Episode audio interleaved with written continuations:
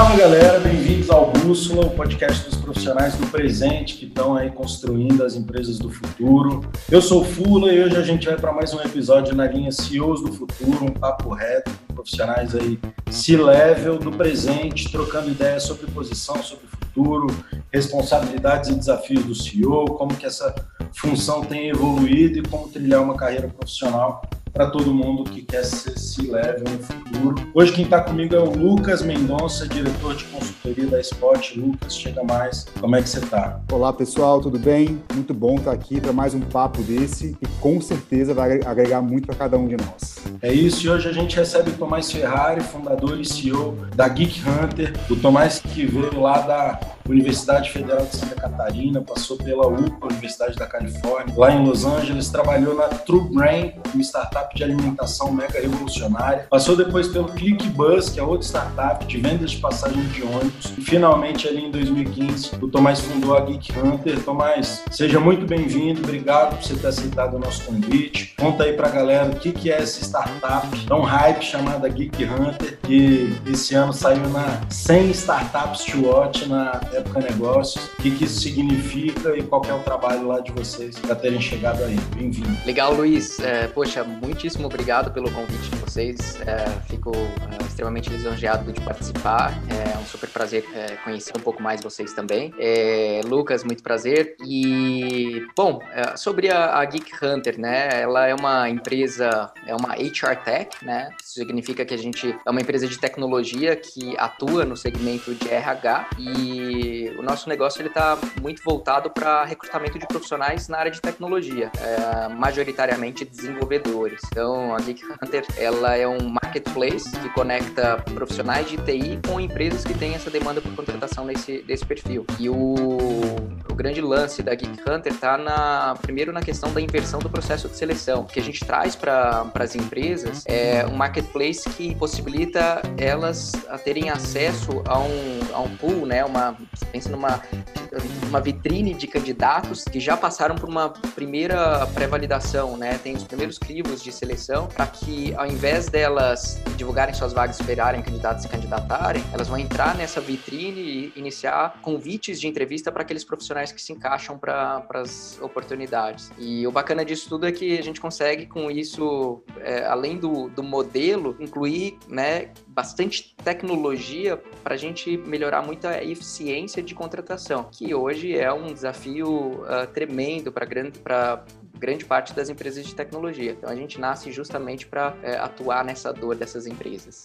Agora, olhando assim bastante, né, pro, pro seu ponto, né, que você pergunta sobre a 100 Startups to Watch, poxa, foi é, com certeza uma premiação super bacana, segunda vez aí consecutiva que a gente realmente classificado aí pela, pela 100 Startups to Watch, e, assim, na minha visão, isso representa mais uma, uma importante marca, né? Como se fosse um carimbo realmente de credibilidade que é assinada pelo próprio mercado e que, na verdade, acaba contribuindo fortemente no que? Nos avanços nos nossos objetivos é, de realmente consolidar como a principal plataforma para contratação de melhores desenvolvedores, é, enfim, né, de profissionais na área de tecnologia. Legal. E é um marco, como você comentou, né? E não deve ser fácil estar nessa, nessa lista uh, por dois anos, então, mais difícil ainda. O que, você acha aí que foi decisivo o trabalho, né, no trabalho de vocês para poder chegar nessa lista e conquistar esse posto?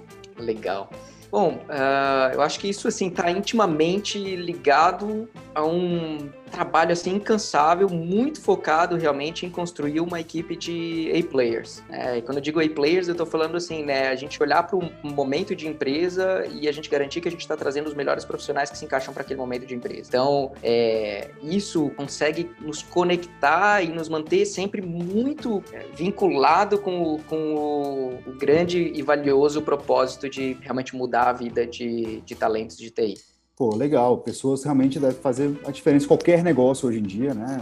O termo muito utilizado hoje é pessoas no centro e empresas estão muito com esse olhar e, e se isso contribui muito com vocês, né? Queria entender um pouco como é que vocês têm esse processo de definir a pessoa certa, né? E que, que aprendizados pode compartilhar com a gente sobre isso, né? Com nossos ouvintes aqui. É, eu acho que, assim, é, pessoas é, é um do, dos pilares, com certeza eu é, elegeria como principal, né? Tem outros diversos aspectos, mas sim, né? Uh, minha ênfase vai muito para essa questão de, de pessoas, né? É, assim, para realmente definir qual, quais que são essas pessoas certas para o negócio, acho que primeiramente você tem que buscar entender muito bem do seu negócio. E além disso, você é, olhar e saber muito bem assim quais que são os, os principais objetivos que você é, tem que atingir à frente, né? E esses são os primeiros passos que vão realmente te direcionar para a definição de características que, que são as pessoas que realmente devem ser contratadas é, para o seu negócio, né? Eu, assim, olhando pelo, pela minha experiência e principalmente, assim, dentro da, da Geek Hunter, eu costumo dividir essa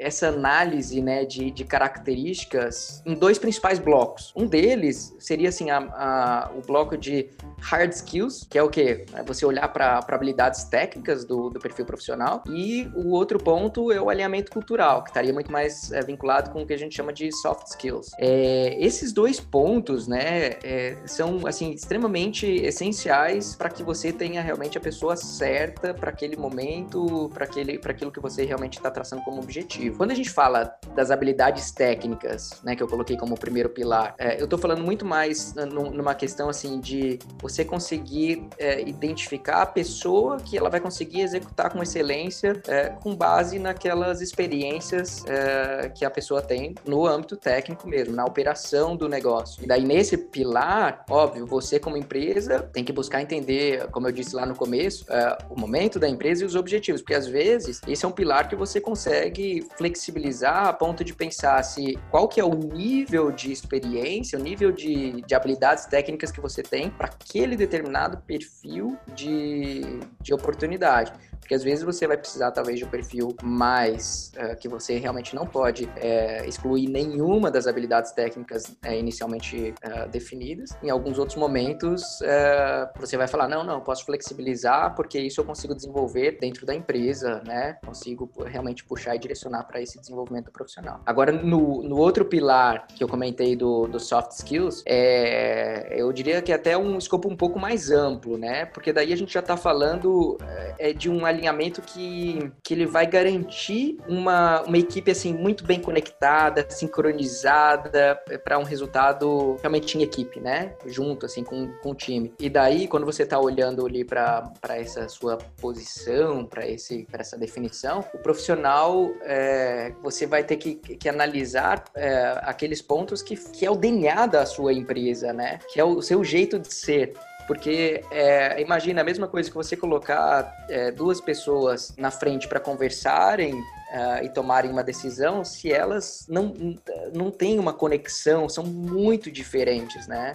E aqui, óbvio, tem que tomar cuidado para a questão de que, óbvio, o, o, ser diferente, às vezes, ele é, é positivo porque gera uh, visões é, diferentes, mas é, em, em, alguns pontos, né? Em outros, você tem que estar muito bem conectado para aquele trabalho em conjunto realmente fluir. Então, assim, na minha visão, é, essa, esse é o direcionamento. Você, você falou muito, eu gostei do conceito que você trouxe para o e-player, que é o e-player para o momento da empresa, né? Porque isso baliza a gente que é um conceito em movimento, né? Você está um pouco menor, você tem um pouco menos de recurso, o teu e-player tem um perfil, você cresceu um pouco mais, você tem um pouco mais de punch, o teu e-player também ele evolui, ele senioriza. Isso eu achei muito legal. Mas quando a gente fala do e-player, a gente, além da cultura, a gente está falando de dois momentos, né? Como atrair esse e-player, precisa de um processo de atração, né?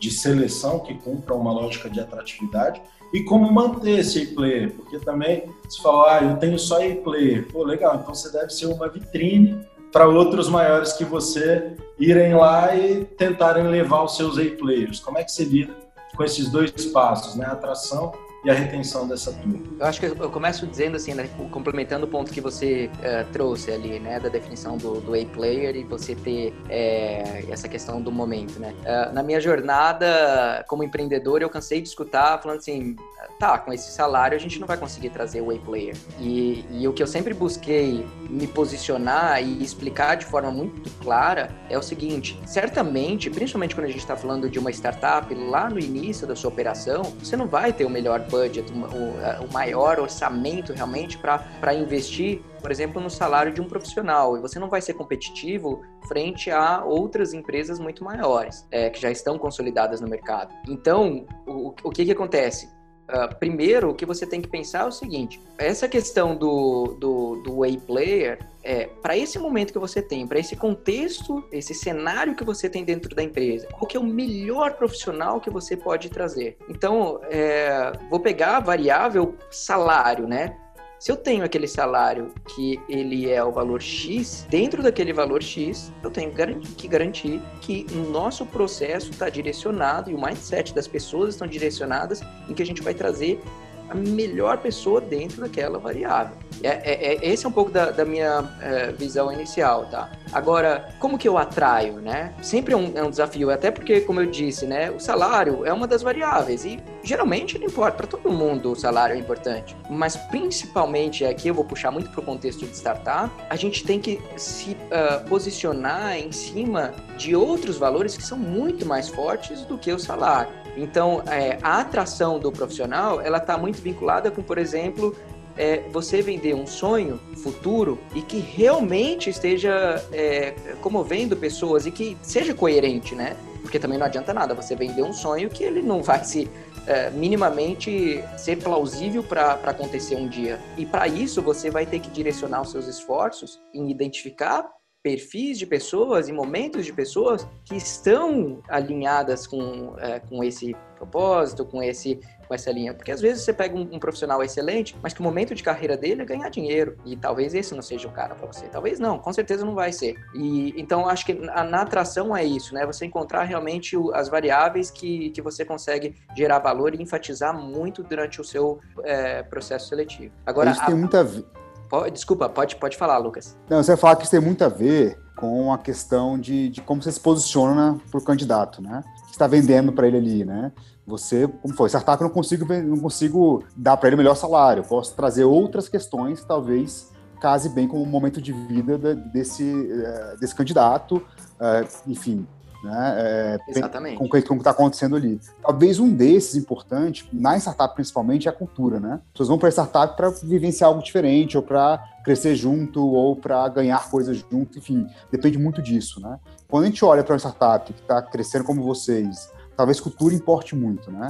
É, já diziam aí, claro, frase batida já, né, que a cultura come estratégia no café da manhã, né? Então, é, cultura é super importante e talvez isso alimente muito o crescimento de vocês, a, o que estão ganhando de espaço nesse sentido, né? É, me fala um pouco dessa cultura de vocês, fiquei curioso um pouco de saber como é que você consegue atrair as pessoas e vender e como que a cultura faz parte disso, né? É, o, olhando para esse ponto, é, assim, eu, eu, realmente dividiria em dois, né? Eu acho que, é, sim, é a questão de é, cultura, e além de cultura, tem a questão também de você mostrar realmente quais são as oportunidades de crescimento que você tem num, num momento como esse de, de startup, né? Porque às vezes as oportunidades que se abrem, a velocidade que se abrem, elas são muito mais rápidas, num ambiente muito mais dinâmico que permite realmente o profissional apostar talvez é, fichas em riscos maiores, mas que vão proporcionar um crescimento muito maior uh, e com oportunidades de desenvolvimento muito maior. E o outro ponto que é esse, né, com certeza é fortíssimo, é a cultura. É, e daí, no, no, nosso caso, né, olhando para Geek Hunter, com certeza esse é, é algo que é, eu considero que a gente tem muito forte, tá? É, é o nosso jeitão de ser, assim, né, entre aspas, e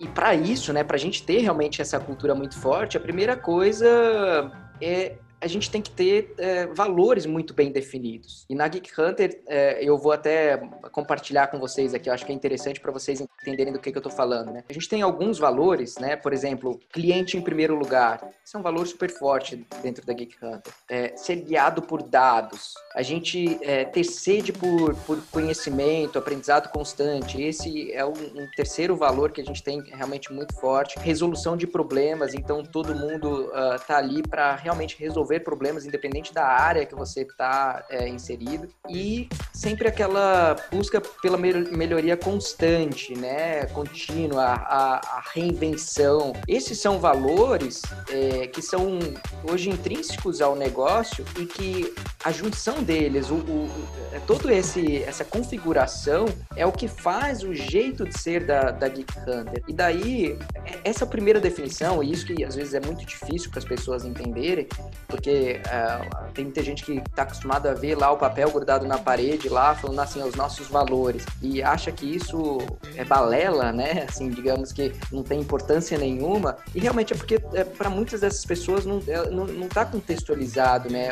Qual que é a importância disso? Aonde que, que esses valores refletem no restante do negócio? E para mim, é, que eu tenho isso muito claro, uh, eu digo que esses valores eles refletem desde lá do, do momento do, do processo seletivo, enquanto você está montando o perfil do profissional que você precisa, até a avaliação que você faz dele durante o processo seletivo e depois o acompanhamento de, uh, de resultados, né, que ele tem durante uh, após ele ter sido contratado e realmente está executando. Então, isso vai garantir o quê? Primeiro, que você consiga, como recrutador, como empresa, avaliar muito bem o perfil de profissional que você vai fazer uma proposta, né, trazer para dentro da empresa e ao mesmo tempo algo que é super importante, você vai conseguir compartilhar essas características de forma muito transparente para aquela pessoa que está vindo a potencialmente fazer parte da empresa. Eu sempre disso, eu digo isso é, em qualquer processo seletivo que eu me envolvo,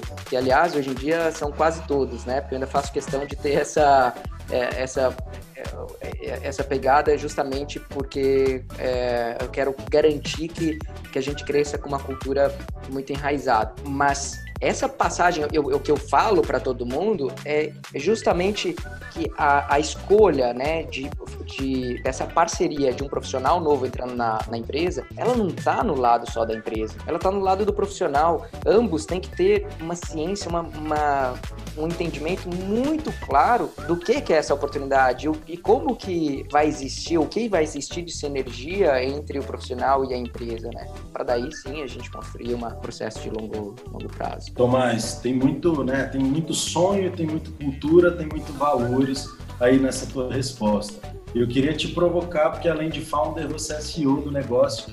Qual que é o papel do CEO nisso tudo? É, assim, considerando que tem CEOs que não são founders, considerando que é uma posição que às vezes você não consegue mais participar de todos os processos seletivos, porque você tem também outras missões dentro da empresa. Como é que você enxerga o papel do CEO para difundir isso, né? O sonho, os valores. A... É, o, o, o, papel do CEO, ele, é, do CEO, ele é de ser o guardião da cultura, tá? Então, o que, que é a responsabilidade do, do CEO? É justamente assim desafiar, uh, desafiar o time o tempo inteiro. Para quê? Para que esses valores eles estejam sempre sendo vividos e de uma maneira muito fiel, tá? No fundo, no fundo, é isso. De forma resumida, o papel do CEO é ser, ser guardião da, da cultura. E você fala isso, uh, Tomás, e tem uma, algo muito interessante. Cansei de ver, né, empresas que colocam lá cliente em primeiro lugar. E aí, na hora, no primeiro momento que pode, né, tirar vantagem do cliente, ele tira. E aí não é botar em primeiro lugar, por exemplo. Ou pessoas no centro, valorizar pessoas. E você não consegue ter uma cultura ou, ou, ou processos e políticas que ajudem a valorizar as pessoas de fato, com formação, com desafios, com outras coisas nesse sentido. É, e aí você comentou assim, poxa, valor não pode só estar lá na parede, né? Se ficar na parede, às vezes nem, nem é bom que esteja na parede, porque tem que estar na, na, nas pessoas, né? E aí, como é que. Enquanto você, você comentou alguns valores de vocês, muito bom, assim. Até para um startup, algumas coisas faz todo sentido, como né, resolver problema. Todo mundo tem que resolver problema. Não tem aquele departamento XYZ que faz aquele né, processo específico, né? Mas é, tem algum caso que você queria contar para a gente, assim, que, né, com decisão sua como CEO nesse papel, ou alguma coisa na empresa que você fala, caramba, aqui a gente viveu esse valor. Né? Alguma coisa que possa comentar com a gente, assim, que talvez você tenha várias histórias e comentar uma com a gente? É, eu, eu vou tentar, uh, talvez, contextualizar. Uh, vou pegar um dos valores, tá? O primeiro que você falou ali, né? Colocar o, o, o cliente em primeiro lugar. É, e de fato, né? Quando a gente fala, pô, colocar o, o cliente em primeiro lugar, nossa, isso parece ser super clichê, né? Até porque você vê várias empresas colocando o cliente em primeiro lugar, mas, pô, será que que as empresas é, de fato colocam em primeiro lugar.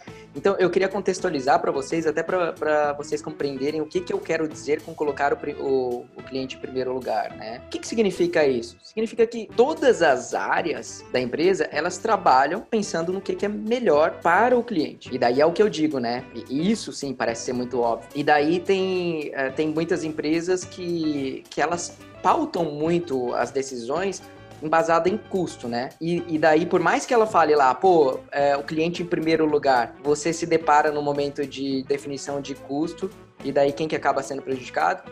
O cliente. né? Justamente do que você disse. E o que, que eu quero dizer? Eu, eu, não, eu não, não vou ser hipócrita em dizer que nós não pensamos em custos. Claro que a gente pensa, né? Mas tem, é, é, assim, quando a gente pensa em uma mudança, por mais eficiente que, que, que essa mudança seja, é, ela só vai fazer sentido se ela realmente for melhor para o cliente. Então, o que, que isso significa? Que quando a gente fala é o cliente em primeiro lugar, a gente está se referindo a algo que vai começar lá no que seja no, na etapa de iniciar o desenvolvimento do produto até a etapa que vai é, atender o, o, cliente lá na área de suporte ou de customer success. É, então, assim, o nosso posicionamento não é simplesmente oferecer ajuda, e isso significa que eu estou colocando o cliente em primeiro lugar, mas sim garantir que nós somos a maior referência em atendimento que o cliente pode ter. Então, o cliente ele tem que é, utilizar a solução da Geek Hunter e ele tem que chegar ao final e falar: caramba, esses caras fazem alguma coisa diferente, eu quero ter isso na minha empresa também, entendeu? É, é, é isso que a gente que a gente busca e que isso que está na nossa essência e que é, a gente óbvio vem buscando sempre sempre melhorar, que é um pouco daquilo que, que eu comentei, né, que se conecta inclusive com outro valor, né, que é a questão de, de a gente se reinventar, né, assim melhoria é, contínua. Faz sentido? Faz muito sentido, faz muito sentido. Um, um, dos pontos que eu vejo vocês colocando o cliente no centro é até no desafio que o negócio de vocês traz ao modelo tradicional, né? Você explicou, né? A plataforma, você já tem uma pré-seleção e o, o, trabalho de hunting, vamos dizer assim, ele é muito antigo, mas dessa forma ele é novo. Eu queria te perguntar, Tomás, como é que você é, tem essa relação de concorrência com outros modelos, às vezes com empresas bem maiores, mas que fazem um recrutamento, vai lá, a uma moda mais antiga, é, e qual que é a diferença para o teu cliente de trabalhar via plataforma e não trabalhar no modelo tradicional. É, assim, quando a gente olha para os modelos uh, tradicionais, e aliás foi por isso que a Geek Hunter surgiu, né? É, muito olhando que uh, o que se fazia 50 anos atrás, as principais empresas continuam, continuavam sempre apostando muito nos mesmos pontos e fazendo aquilo de forma muito uh, da mesma coisa e sem realmente olhar para pontos muito importantes. Então, assim, a Geek Hunter nasceu identificando que ali tinha um gap gigantesco. Por quê? Por mais que tinham empresas fazendo, apostando realmente na, na resolução desse problema que sempre existiu, esse desafio de contratação, ainda continuava uma dor muito grande. Pior, uma dor muito grande para dois lados, tanto para o lado da empresa quanto para o lado do profissional. Qual que era a dor da, da, da empresa? É realmente encontrar o profissional qualificado e conseguir, de forma eficiente, rápida, contratar para a empresa. E para o lado do profissional, que sempre viu, vivenciou esse, esse momento do mercado, sempre falando tá difícil, tá difícil, e ao mesmo tempo o o, candidato questionando a full, né? O tempo inteiro que o que as empresas é, não são transparentes, que as empresas é, têm um, um, processo burocrático, não dão feedback. É, então veja que aqui tem um, um contexto em que poxa, principalmente falando da, da contratação de, de, desenvolvedores, que a gente tem ainda um cenário que é o inverso de, de muitas áreas, né? Que a gente tem uma, uma oferta de oportunidades maior do que o, o número de profissionais disponíveis no mercado. Tava na hora da gente olhar isso de, de forma diferente, né? Aqui é a hora da gente fazer o que naturalmente já vinha acontecendo, mas a gente é, direcionar para um processo estruturado de que de colocar o profissional no centro da decisão. Então é o que? Você pensar que é, o, o, profissional ele está ali, a gente está identificando se esse, se esse profissional é, realmente está engajado e aberto a novas oportunidades. E eu digo já de antemão que geralmente esse profissional ele está contratado, mas ele está aberto, está olhando para sabe o movimento de, de carreira e ele está contratado porque é, é o cenário do, do, mercado, principalmente porque a gente está falando de bons profissionais, mas ao mesmo tempo que esse profissional ele vai uh, ficar visível, disponível para é, para as empresas convidarem e o profissional dizer se ele tem interesse ou não ir para aquela para aquela oportunidade. Não mais ele cadastrar numa vaga e não receber nenhum retorno da empresa que, que ele faz sentido ou não para começar o processo seletivo. Então, é, é, um pouco disso que a gente enxerga, sabe? É, e é óbvio, tudo isso trazendo um contexto de tecnologia para realmente revolucionar o, o uh, esse modelo de, de contratações, trazendo muita eficiência para o processo. Muito legal, velho. Parece, na tua fala, parece até que você vem do, do mercado de RH e, na verdade, você vem do mercado de startups, né? É um modelo mental semelhante, só que aplicado em outro segmento. Eu queria te perguntar como é que foi essa, essa decisão, esse sair do armário, de sair do trabalhar para uma startup e fincar sua própria bandeira, abrir a tua startup. É, o, a questão de... Uh, assim, eu sou engenheiro de formação, né? Durante a, a, a faculdade, uma coisa que eu aprendi muito foi é, saber lidar com problemas e resolver problemas. Isso me instigou muito a, a pensar assim que é, o mercado, no mercado existem muitas oportunidades, muita coisa, muitas dores e que elas não são bem resolvidas. E que ah, tem, tem uma oportunidade de da gente fazer uma grande diferença. Então, todos esses pontos fizeram eu realmente olhar para isso e direcionar o, os meus objetivos pessoais e profissionais uh, para esse para essa linha. Então, uh, o fato de eu ter ido para a Califórnia, ter morado dois anos lá, já era um primeiro passo que eu enxergava de uma necessidade de eu inserir dentro do ecossistema de inovação, do ecossistema de empreendedorismo, do ecossistema de tecnologia. Depois do meu retorno para o Brasil e ainda é, inserido no, no mundo de tecnologia e em startups extremamente capitalizadas, era para eu seguir o um, meu próximo passo antes de realmente começar a empreender solo, né? Que era o quê? Ali naquele momento, é, além de fazer conexões é, com o mercado, eu poder vivenciar uma cultura de startup brasileira e também olhar para o um mercado em oportunidades de negócio, né? Sabe aquelas reclamações, aquelas dores, aqueles problemas que todo mundo reclama? Era aquilo que eu queria ouvir. Enquanto todo mundo tá fugindo deles, eu estava buscando, eu estava realmente me aprofundando para quê? Para eu olhar aonde que estavam uh, as maiores oportunidades em que eu pudesse me inserir. E daí eu trago a última palavra-chave nisso, que é o propósito. Eu não queria, de maneira alguma, fazer qualquer movimento dentro da, minha, dentro da minha carreira que eu não tivesse fazendo algo que tivesse um propósito muito grande. Quando eu vivenciei a dor de contratação de profissionais de tecnologia, assim, dentro de um contexto meu, em que eu é, me via passando por um desafio de construir times e conseguir uh, as entregas dentro do, dos prazos que eu estipulava nos meus planejamentos, aquilo me fez olhar para isso com, com brilho nos olhos, porque eu enxergava tudo isso que eu falei, né? É, é, você tem, você está falando de um, está é, olhando para um cenário em que você tem é, mercado, você tem propósito, porque pô, a gente está falando de mudança de vida de pessoas, né? Você está falando de um contexto em que é, é uma dor para empresas e profissionais, e principalmente quando a gente olha para o lado dos profissionais, cara, fantástico a gente olhar para algo que a gente pode fazer e mais ainda pensar em algo que a gente pode envolver tecnologia para a gente conseguir fazer isso em escala e mudar a vida de inúmeras pessoas e mudar positivamente. Pô, isso é fantástico, assim, não tem é, nem o que dizer. Então, é, o meu movimento para é, decidir a começar a empreender, ele, ele foi muito fluido, entendeu? Porque eu acho que eu, é, eu tive a, é, a, talvez a visão ali atrás de, de construir os meus passos, os degraus, de forma muito clara para mim o que, que eu deveria passar para realmente é, fazer. E ao final dessa, desses primeiros degraus, eu ir com segurança e sempre é, muito aberto a, a também a, é, a, me envolver com riscos, né? Porque empreender é isso.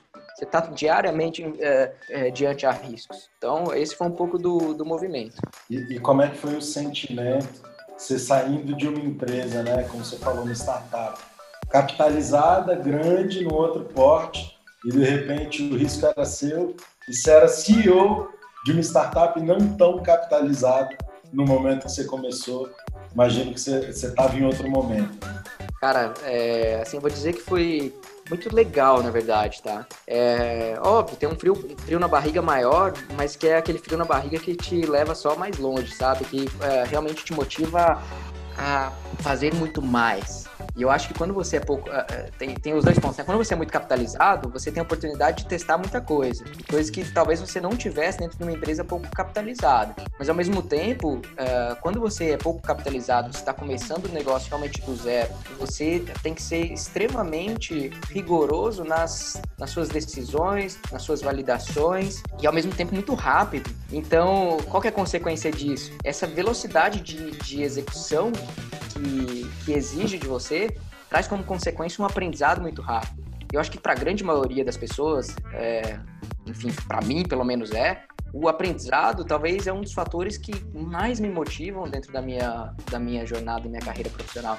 Que é aquele driver assim que te faz, cara, acordar o dia seguinte e ver que, que você tem muito ainda para fazer, para aprender, desenvolver e depois conseguir transmitir isso para outras pessoas também. Tem uma coisa interessante do que você comentou, né? Você, pô, você lá atrás falou, para fora, está envolvido num ecossistema de inovação, tá na Califórnia. E quando você volta para cá, foi trabalhar em startup também. E hoje você também está envolvido no ecossistema de Floripa, né? Que é um ecossistema de inovação bastante forte, reconhecido no Brasil. Por isso, muitas startups saíram dali.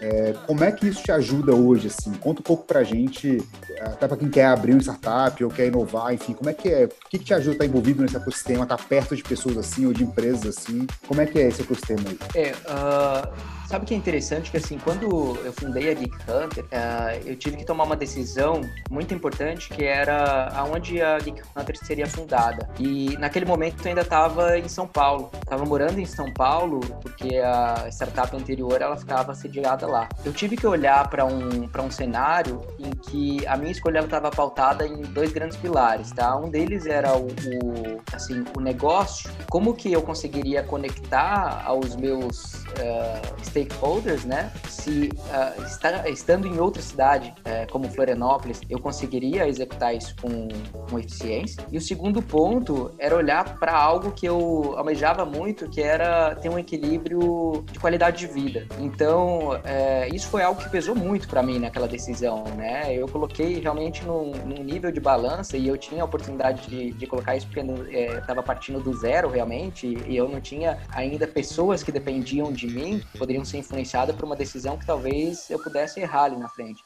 Então, eu realmente coloquei na balança é, e pesei muito pro lado de qualidade de vida, porque tive a oportunidade de morar em muitas cidades e Florianópolis foi uma delas. Florianópolis é, sempre me garantiu uma qualidade de vida muito, uh, muito superior a outros lugares que eu morei. Então, é, esse foi um ponto que me puxou para essa decisão mas eu também não fui, eh, eu não ignorei os outros pontos que eu disse de, de stakeholders e, e, o cenário, o ecossistema, né? Aquele, naquele momento, e até eh, quando eu estou falando assim, em 2015, é, era até bastante diferente de hoje, mas ele já tinha um, um, um tracejado, né? Assim, uma, uma linha que direcionava muito para o caminho que a gente está vivenciando hoje, que era um caminho de um ecossistema muito unido, uh, com pilares essenciais para que esse ecossistema se consolidasse consolidasse numa referência. E mais do que isso, numa cidade em que ela, ela tá grande parte da, da cidade dentro de uma ilha e que essa ilha não pode ter indústria suja, né? A indústria ela só pode ter tecnologia. Então eu acho que esse foi um, um outro ponto muito importante, né? Que fez é, o cenário, esse ecossistema se fortalecer muito em volta da, da tecnologia. Então, é, eu olhei para todos esses pontos e vi que ali tinha uma oportunidade de um mercado que, além de que futuramente ele seria muito crescente, ele era um, um cenário em que poderia me apoiar muito bem como um início de empresa para que eu pudesse me conectar muito bem com os stakeholders lá fora. Hoje eu olho para isso e eu vejo como uma decisão uh, acertadíssima, sabe? E Tomás, você vê muita influência do ecossistema em si hoje. Você falou que é uma decisão acertadíssima é, dentro das conquistas aí da Geek, né? Você acha que a, a Geek acaba tendo mais visibilidade por estar em Floripa? Isso influencia em processos como vocês passaram agora de rodada de investimento, vocês passaram por uma importante. Como é que o ecossistema te impulsiona nesse sentido? Ou, ou, ou isso não é uma variável para a esteira da startup?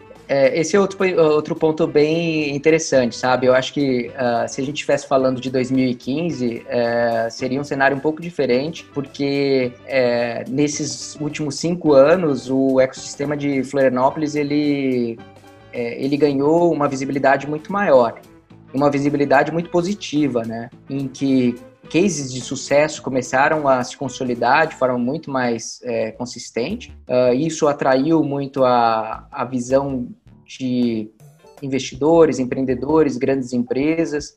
Então, nós tivemos o caso de é, aquisições de uh, empresas como o próprio Mercado Livre entrando na, na cidade de Florianópolis através de uma aquisição e hoje tem um baita é, centro de tecnologia lá. É, peixe urbano indo para Florianópolis pelo ecossistema. uh, depois aquisições de, uh, de empresas por empresas norte-americanas, uh, startups construídas 100% em Florianópolis. Então, tudo isso foi é, possibilitando uh, uma visibilidade maior. E é óbvio, eu também não vou uh, é, ignorar pontos super importantes que foram o, a formação desse ecossistema em pilares essenciais para que ele se, se fortalecesse. Então, por exemplo, a gente tem uh, em Florianópolis a ACAT, que é a Associação Catarinense de Empresas de Tecnologia. A CAT tem um trabalho fundamental no, na união de todos os elos que consistem o, o ecossistema de Florianópolis. E daí você tem uh, Sebrae, você tem aceleradoras, incubadoras, fundos de investimento e, por último, mas não menos importante, é, empreendedores. Justamente pelo aquele fato que eu comentei, né, de que a ilha de Florianópolis não pode ter indústria, entretanto, a gente tem excelentes universidades na ilha, acarreta num, num, num, ponto que é o seguinte: excelentes profissionais se formam, aqueles profissionais que geralmente são formados para o mercado tradicional de indústria, se veem chegando ao final da, da universidade e sendo obrigados a se mudarem para outras cidades que não são o sonho de consumo dessas pessoas para irem para a indústria tradicional. Ou, como segunda, uh, segunda opção, hoje em dia, principalmente a primeira opção de muitos deles ficarem em Florianópolis, seja para empreender ou seja para realmente ingressar dentro de uma empresa de tecnologia. Então, entende que todo esse, é, esse contexto ele leva a esse cenário de, é, de ecossistema. E daí sim, isso é, impacta e impactou muito positivamente na, na Geek Hunter. Por quê? Porque foi isso que, que permitiu a gente construir um time de alta performance, possibilitou a gente atrair pessoas de outras regiões também, que não necessariamente são formadas uh, em Florianópolis, mas que são atraídas pelo aquele ponto que eu comentei de qualidade de vida. E hoje em dia, uh, até mais do que isso, é, você vê, você assim consegue visualizar um número muito grande de profissionais se mudando para Florianópolis justamente porque querem estar em um, um, ecossistema referência em tecnologia. E aí é onde que a gente vê que realmente esse ciclo ele está fazendo sentido e ele está se consolidando no mercado. Interessante. Você vivencia isso do lado da startup, mas com certeza você comentou Mercado Livre, por exemplo, que entrou lá via aquisição.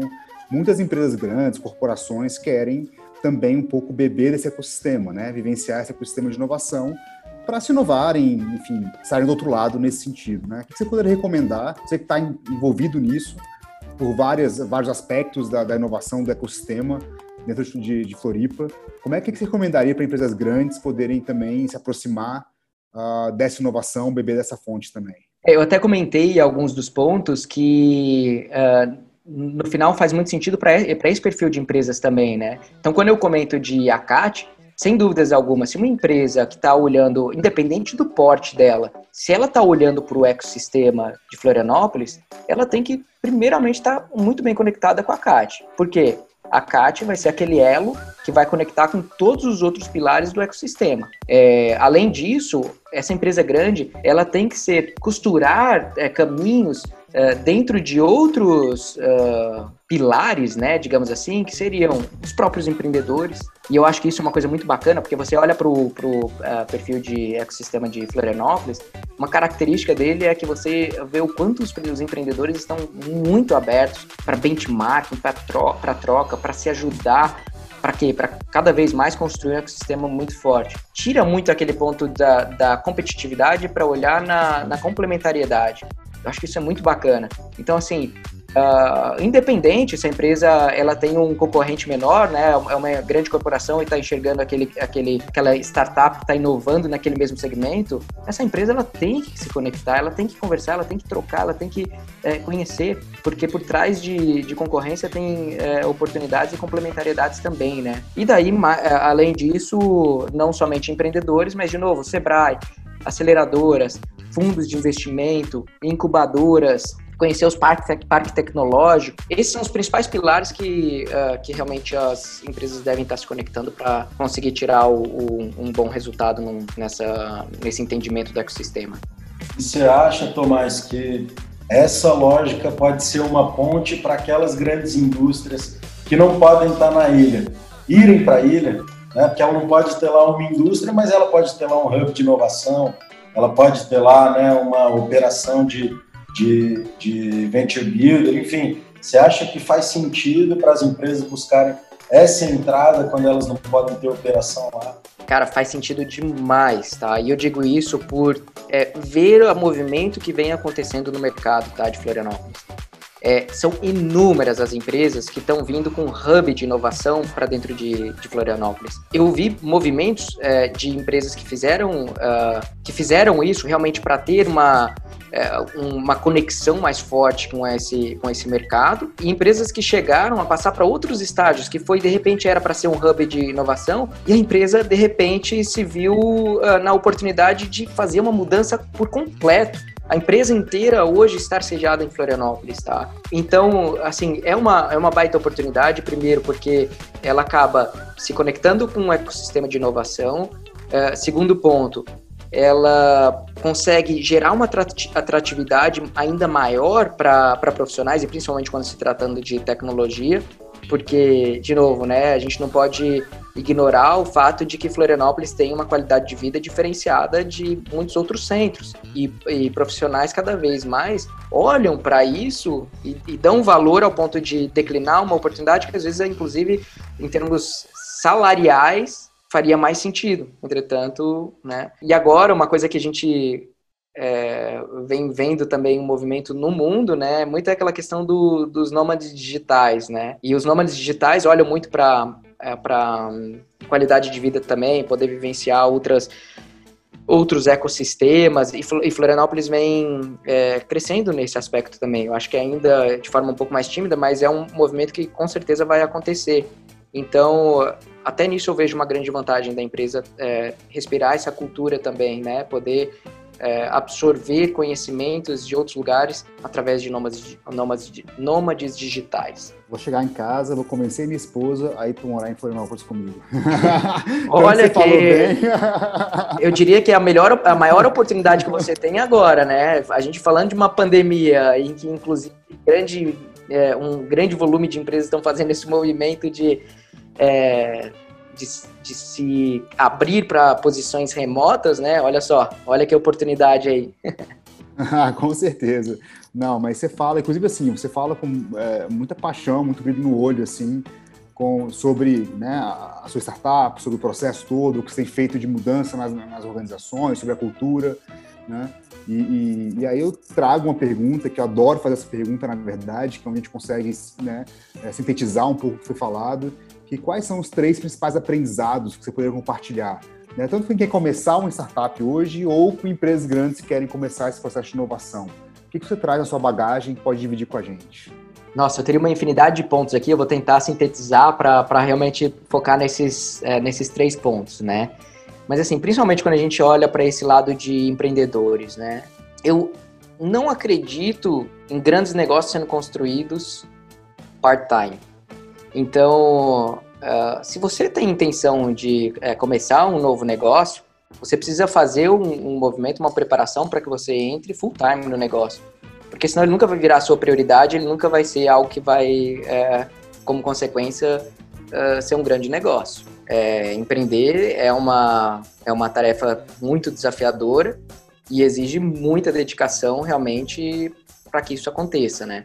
E daí, um segundo ponto que, que eu olho, eu acho que aqui encaixa muito para tanto para é, empresas que vão surgir no mercado, quanto também para esse processo de inovação, é olhar para o mercado para grandes dores existentes, né? Então, assim, aquilo que você está olhando como oportunidade, ela realmente é uma dor no mercado? Porque se ela for, for um é, nice to have, né, que seria, pô, você vai é, construir algo que vai, beleza, vai ser legal, vai, vai né, atrair, vai, vai gerar valor para aquele seu cliente, aquele seu usuário, mas que é, não está realmente resolvendo uma dor, é, certamente você vai ter muitos mais, muitos desafios a mais para desvencilhar até você realmente conseguir gerar atração nisso. E muito provavelmente quando você gerar atração é porque você encontrou uh, o ponto de dor que aquela empresa tinha e não era aquele ponto original que você estava traçando como, como oportunidade. Então, antes de qualquer movimento, reflita e, e, entenda muito bem se aquilo é uma dor. E daí também, assim, né, acho que um ponto que eu poderia trazer de, de aprendizado e aqui uh, encaixando também para inovação e, e para novos negócios, você se concentrar muito em, em, identificar quais que são os indicadores, as métricas chaves de acompanhamento da evolução do seu negócio. Aqui tem um parênteses que é o seguinte: métrica, indicador, elas vão variar muito ao longo do, do crescimento do negócio, mas uh, alguns deles eles vão surgir no início do negócio e vão ser até vão ser para sempre é, uma, um indicador e uma, uma métrica é, essencial para o negócio. E você vai ter que saber muito bem olhar para quais que são aqueles também necessários para o início do negócio, para que você possa é, conseguir testar, apurar os, os resultados obtidos e validar ou invalidar de forma muito rápida. Porque a essência do, do, do sucesso desse primeiro passo está justamente em você conseguir de forma muito eficiente, muito rápida, é, validar ou invalidar. Porque a invalidação tardia, ela pode ter um prejuízo muito grande, porque você não tem uma... É, você está investindo é, dinheiro e esforço que depois, que, que sempre vai ser finito, né? E, e, no momento que ele acabar, ele vai ser talvez um, um grande problema para o para o negócio acontecer. O famoso RC do R barato, né, Tomás? Exatamente. Bom demais. Galera, muito, muito, muito obrigado. Esse foi o nosso papo com o Tomás Ferrari, da Geek Hunter. Obrigado demais, Tomás, por você ter aceitado o nosso convite, ter participado. Obrigado, Lucas, meu parceiro aqui na linha CEOs do Futuro no Bússola, uma produção da Escola Caixa. Eu convido você a seguir a gente no Bússola, na sua plataforma de podcast, a indicar para amigas, para amigos e toda sexta-feira a gente se encontra aqui para mais um episódio, beleza? Valeu, galera, um valeu, abraço. Valeu, Lucas, valeu, Luiz, um abraço para vocês também.